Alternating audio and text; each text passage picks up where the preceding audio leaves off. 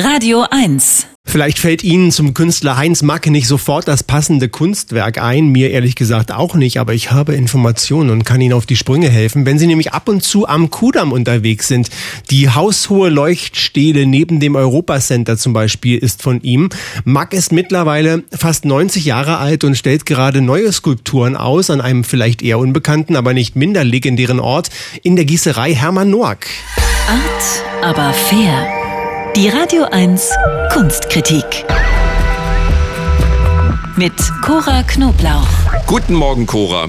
Guten Morgen. Guten Morgen. Ich bin so ein bisschen irritiert über das Nichtwissen von Tom. Also als Berliner könnte man Heinz Mack bzw. dessen Skulptur noch schon kennen, oder?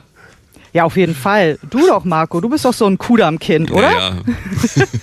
also in den 80er Jahren hat er dann nämlich diese, ja, habt ihr ja schon erwähnt, diese Leuchtstähle direkt neben dem Europacenter gemacht. Das ist dieser 30 Meter hohe Pinökel, der mal golden, mal grünlich von innen leuchtet. Und dann noch weiter oben am Kudamm, da gibt's ja dann diesen Henriettenplatz, so ein bisschen eine tote Ecke ist das. Da steht dann nochmal so eine lange Skulptur, das ist ein Bronzeobelisk, auch aus den 80er Jahren, der ist auch von ihm. In vielen Städten übrigens in der Bundesrepublik gibt es solche meistens so luftig schlanke oft illuminierte Stelen auf öffentlichen Plätzen von Heinz Mack. Also der gilt schon als einer der wichtigen westdeutschen Künstler der Nachkriegszeit. Der Mann, äh, Tom hat's gesagt, ist fast 90 Jahre alt und zeigt nun Bronzeskulpturen in der Galerie der Gießerei Hermann Noack in Berlin-Charlottenburg. Ist das irgendwie ungewöhnlich? Ja, denn Mack hat sich seit seiner Studienzeit nicht mehr so oft mit Bronze beschäftigt. Der war immer eher interessiert an neuen Materialien. So futuristisch wie möglich sollte es sein. Zum Beispiel, hallo, computergesteuerte Halogenlampen. Als er die 1987 in diese Leuchtsäule vor dem Europacenter einbauen ließ, da war das wirklich der heißeste Scheiß. Denn dieses Licht von innen, das wie zufällig wechselte das ständig die Farbe. Das war total modern. So, und jetzt mit 89 Jahren, da wollte er unbedingt dann mal Skulpturen machen aus einem der ältesten Materialien überhaupt, und zwar Bronze. Zu sehen gibt es also in dieser Ausstellung fünf wunderschöne Bronzeskulpturen, alle aus dem Jahr 2020, die mit so ein bisschen Fantasie an abstrahierte geometrische Körper oder auch Pflanzen erinnern. Die sind so mannshoch, also keine 30 Meter mehr, so kann man gut anschauen. Eine sieht so ein bisschen aus wie der Stamm einer Palme. Also, naja, also ich mal Palmen zumindest immer so, also mit diesem leicht abgezackten Stamm so. Aber Bronze ist ja sowieso farblich ein wunderbar warmes Material, ja, also glänzend. Wenn es glänzend poliert ist, dann leuchtet das fast wie Gold. Selbst in einem dunklen Raum schimmert Bronze immer noch ganz wunderbar. Und mit Licht hat Mack ja schon sein ganzes Leben lang gearbeitet. Er ließ die Skulpturen oft aus ihrem Inneren herausleuchten. Diese fünf Skulpturen leuchten und schimmern warm ganz von alleine, auch weil sie hervorragend gemacht worden sind. Denn Mack hat sich ja nicht irgendeine Gießerei ausgesucht. Ja, und da, Cora, wären wir bei einem zweiten, vielleicht nicht bekannten, aber mindestens so ebenso legendären Namen, Hermann Noack. Ich habe Marco gefragt, er kannte ihn auch nicht. Warum kennen wir den nicht?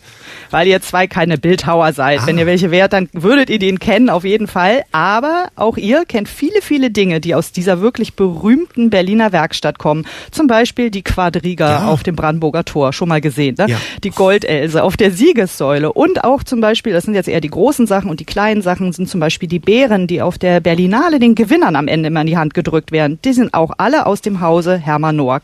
Ich fragte die Frau aus der Galerie, was Noack denn so alles in Berlin an Bronzeskulpturen gemacht hat. Knappe Antwort, äh, fast alles. wie, wie lange gibt's den Laden denn schon? Seit 1897 und seitdem haben vier Hermann Noacks diese Gießerei geführt. Der aktuelle Hermann Noack hat vor ein paar Jahren dann seine Gießerei, die mittlerweile in so einem schicken großen Neubau am Spreebord in Berlin-Charlottenburg residiert, mit einem großzügigen Ausstellungshaus erweitert und weil dort natürlich vor allem Skulpturen gezeigt werden und die sind ja oft groß und hoch, hat man in diesem hohen, schlichten Galerieraum tatsächlich so ein bisschen Museumsgefühl, fast ein bisschen wie im Hamburger Bahnhof. So, also vielleicht auch wenn man sich bislang nicht so übermäßig für Bronzeskulpturen interessiert hat, der Besuch dieser Ausstellung lohnt sich doppelt, nicht nur wegen der Zero-Legende Heinz Mack, sondern auch wegen der Gießerei Hermann Noack. Da gibt's dann so ein Fenster in der Galerie, da kann man über den Werkhof dann zur Werkstatt so luschern und mal schauen. Und da liegen dann tatsächlich die Beine einer offenbar gigantischen Georg Baselitz-Figur, die dort gerade gegossen wird.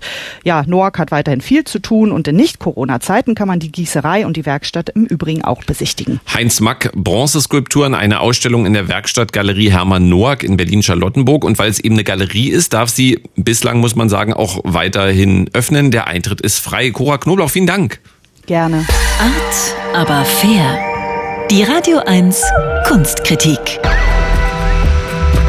Jetzt auch als Podcast.